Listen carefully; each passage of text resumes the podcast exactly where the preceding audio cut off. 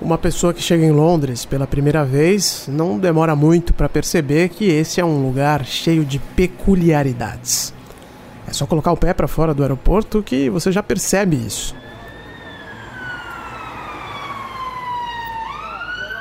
Os carros andam na mão invertida, como você sabe. Os volantes estão do lado direito dos automóveis.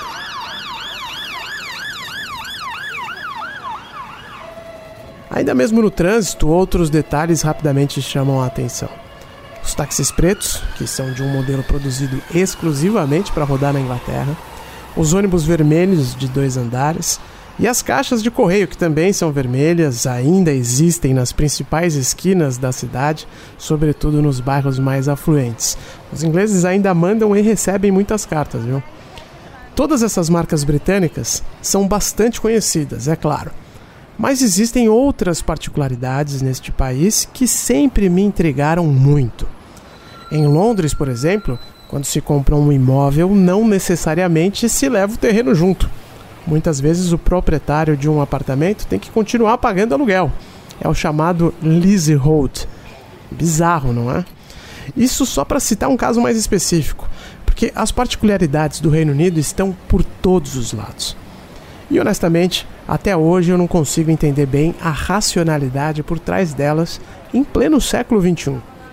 Outro exemplo: os britânicos têm uma tolerância bastante elevada com um sistema de castas que distingue bem o lugar de cada um na sociedade. Não que isso também não exista em outros lugares do mundo. O Poder Judiciário no Brasil, por exemplo, com toda a sua disfuncionalidade e regalias, na prática é a nossa família real também. Pensa, por exemplo, no amigo do Delbel, ganhando quase o dobro que o presidente da República leva para casa mensalmente. É só uma pequena amostra disso. Mas no Brasil ainda existe um pretenso verniz democrático para essas categorias. Aqui na Inglaterra é diferente. A começar pelo chefe de Estado. Ninguém votou para ter Elizabeth II como representante. E o mesmo vale para a Câmara Alta do Parlamento Britânico, a House of Lords. Assim como a tomada de três pinos inglesa, o formato da Câmara dos Lords é uma anomalia para alguns e uma tradição intocável para tantos outros.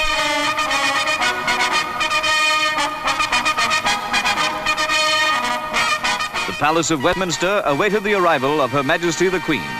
From this historic place, centre of the British Commonwealth of Free Peoples, has gone forth the pattern of parliaments, the Westminster model. Eu sou Ulisses Neto e esse é o podcast Londres Real, um programa semanal gravado direto da capital britânica. O assunto deste episódio são as tradições monárquicas. Through the Royal Gallery and stately procession came the gentlemen at arms.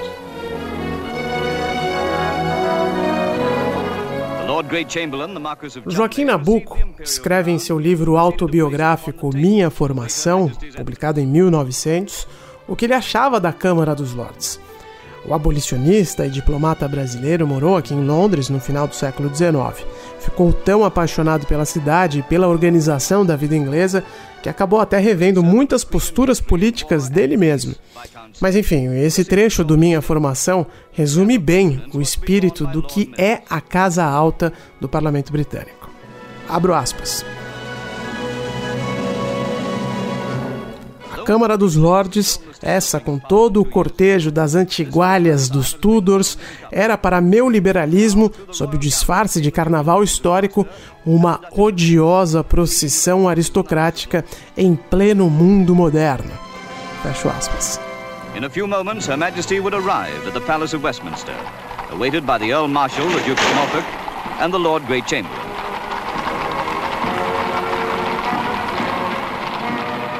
Uma odiosa procissão aristocrática.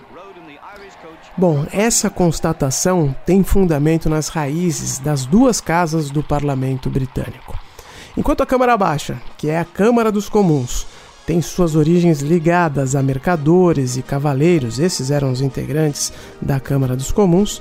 A Câmara Alta está relacionada a membros da nobreza e da igreja.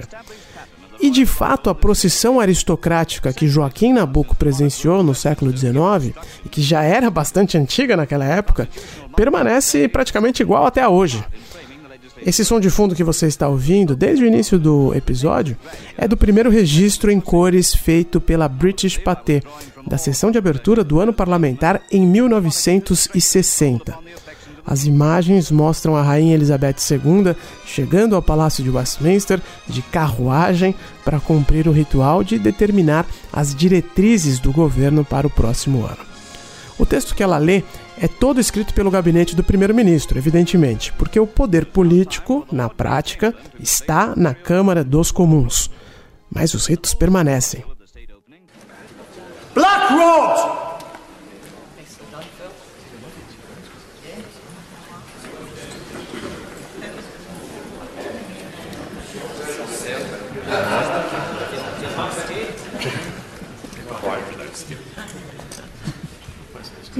Speaker, the Queen commands its Honourable House to attend Her Majesty in the House of Peers immediately.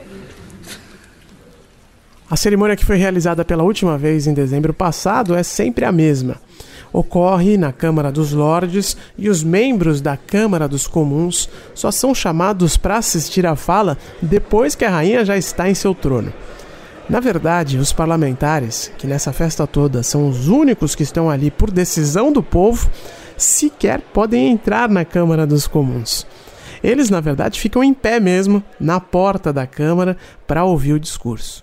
My lords and members of the House of Commons, my government's priority is to deliver the United Kingdom's departure from the European Union on the 31st of January. My ministers will bring forward legislation to ensure the United Kingdom's exit on that date. Os líderes dos dois partidos na frente, seguidos pelos integrantes do gabinete, mas é um espaço bem pequeno, em que não cabe todo mundo. De novo, isso não é um incômodo para a maioria, muito menos uma demonstração de falta de prestígio ou de respeito. É assim que as coisas acontecem historicamente por aqui with other leading global economies. The integrity and prosperity of the United Kingdom is of the utmost importance to my government. My ministers will work urgently to facilitate talks to restore devolved government in Northern Ireland. Enquanto os parlamentares eleitos pelo povo estão em pé, no fundo da sala, os lords, ou peers, como eles também são chamados, lotam a Câmara Alta ao lado de seus convidados. E é aqui que a coisa começa a ficar ainda mais peculiar. Como eu falei no início do episódio, os britânicos não escolhem a pessoa que vai ocupar a posição de chefe de Estado. É sempre o rei ou a rainha da ocasião. E os britânicos também não escolhem os lords que vão ocupar as cadeiras da Câmara dos Peers ou da Câmara dos Lords. A Casa Alta do Parlamento Britânico é formada por gente que chegou lá por indicação. Até 1999, as cadeiras eram hereditárias ainda por cima. Isso mudou. Hoje, os peers são indicados pelo primeiro-ministro ou pela comissão de nomeações da própria casa, antes de serem confirmados pela rainha, que mais uma vez tem a palavra final por puro e mero respeito às tradições. Mais curioso ainda é que a Câmara dos Lordes não tem um número de cadeiras definido. A Câmara dos Comuns é formada por 650 posições, escolhidas distritalmente ao redor da Grã-Bretanha. Já a Casa Alta varia ao longo dos anos. Atualmente são cerca de 800 lords que estão habilitados a participar dos trabalhos durante o ano legislativo. E a maioria tem o direito perpétuo de continuar na Câmara. Só perde a cadeira quem renuncia, se ausenta por um longo período de tempo e é condenado por crime grave, com condenação a mais de um ano de prisão ou, é claro, quando morrer. Né?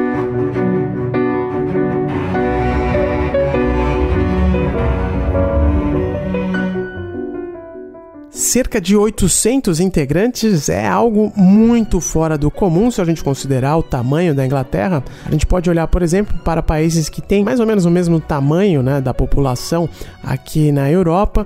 A gente vai ver que esse número é bastante uh, fora do comum. França, por exemplo, tem 348 integrantes em sua Câmara Alta. A Itália, 321 integrantes.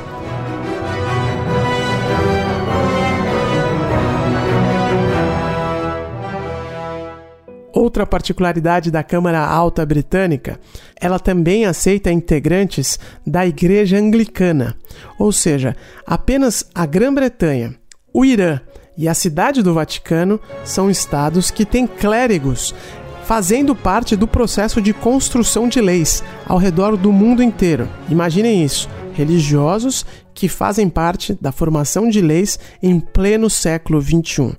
É claro que você vai dizer, bom, Ulisses, aqui no Brasil existe uma bancada gigantesca que é a bancada da Bíblia.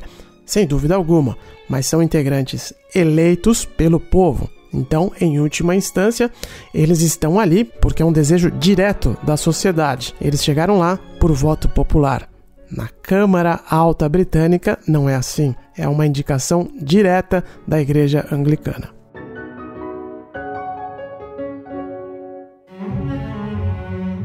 Os peers, por sua vez, não recebem salário fixo, ao contrário do que acontece com os parlamentares. Mas ainda assim, a manutenção da casa custa caro, porque os lords têm direito a receber uma ajuda de custo no valor de 300 libras, ou cerca de 2 mil reais, por dia em que ele ou ela participa das sessões. Considerando que são cerca de 800 lords, são raras as ocasiões em que todos estão na Câmara ao mesmo tempo. Não existe nem espaço físico para isso.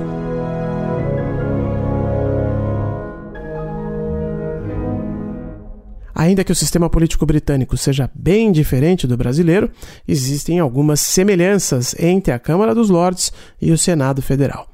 Até porque o sistema bicameral do parlamento é uma invenção da democracia inglesa, que acabou sendo exportada para boa parte do planeta. A Câmara Alta daqui tem como funções prioritárias fiscalizar o governo, participar do processo de revisão de novas leis e também investigar casos relevantes em procedimentos que se assemelham bastante ao que a gente chama aí de CPI no Brasil. Mas assim como em Brasília, apesar da relevância inequívoca dentro do poder legislativo que a Câmara Alta tem, a força política mesmo se concentra na Câmara Baixa. Os lordes não costumam ter a palavra final em nada.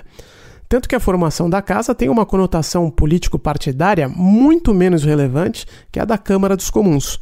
Raramente se vê algum destaque das sessões da casa na imprensa, por exemplo. O jogo de partidos, que é fundamental para o andamento da Câmara Baixa, não se aplica na Câmara Alta da mesma forma. E as indicações para novos lords não costumam causar grandes debates, salvo raras exceções como por exemplo, quando o nome de Nigel Farage foi ventilado para uma posição na Câmara Alta. Farage, para quem não se lembra, é um populista de direita que liderou a campanha do Brexit, uma dessas figuras nacionalistas que infelizmente o século XXI trouxe em evidência. Ainda que ele estivesse do mesmo lado de Boris Johnson neste tema, Farage não é um político levado a sério pelo establishment britânico.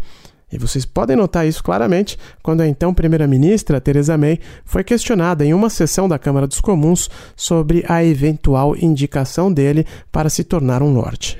Can the Prime Minister confirm or deny if there have been any official conversations at any level regarding giving Nigel Farage a peerage? Well,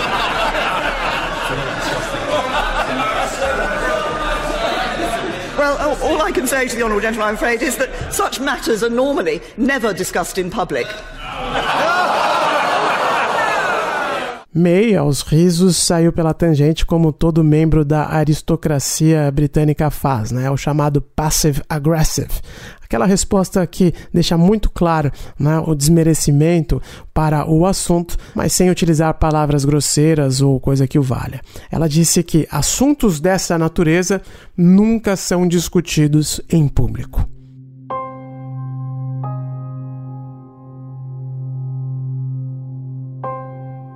E esse, para mim, é o problema da Câmara dos Lordes. Como esse tipo de declaração é considerada aceitável em uma democracia? Como indicações para uma posição permanente nunca são discutidas em público? Como um instrumento vital para o funcionamento das instituições democráticas pode ter laços tão profundos com tradições iniciadas quase que um milênio atrás? Enfim, não faço esses questionamentos com nenhuma conotação negativa, não. Falo de uma perspectiva de indagação mesmo. Também existem inúmeras tradições ou ritos no Brasil que não têm o menor cabimento aos olhos de um estrangeiro e que nós aceitamos com absoluta normalidade.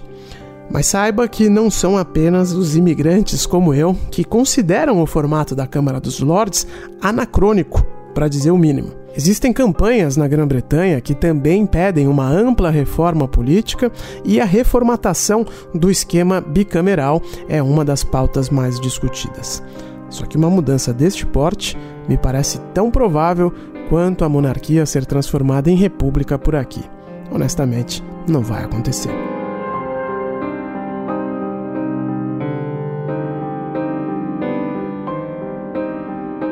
Ocorre que 2020 é um ano disruptivo daqueles que a gente não costuma viver com muita frequência. E até uma longa tradição do parlamento britânico parece estar prestes a ser quebrada. Uma nova rodada de indicações para a Câmara dos Lordes está prestes a ser feita pelo primeiro-ministro Boris Johnson.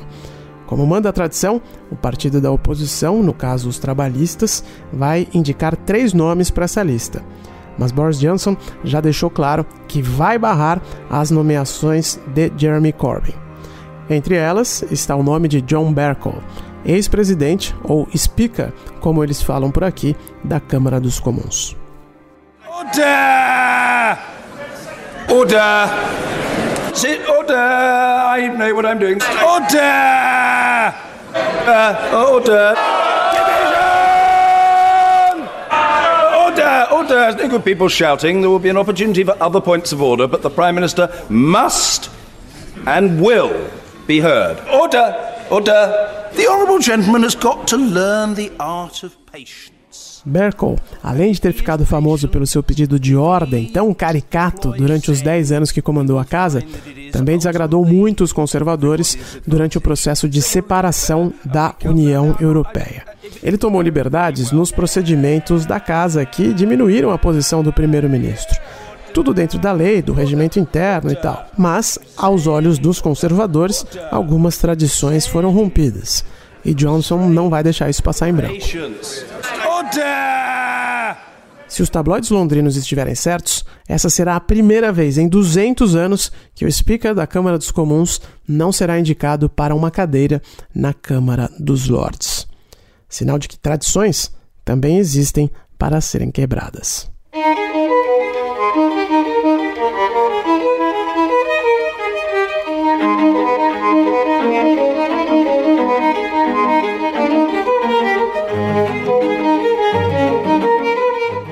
Londres Real é um podcast semanal da Jovem Pan. Na próxima sexta-feira, eu, Ulisses Neto, volto com outro assunto. Se você quiser saber algo específico da vida aqui na ilha da Dona Elizabeth Regina II, é só me mandar uma mensagem. No Twitter você me encontra no arroba Ulisses Neto e no Instagram no arroba Londres Real. Um abraço, até a semana que vem.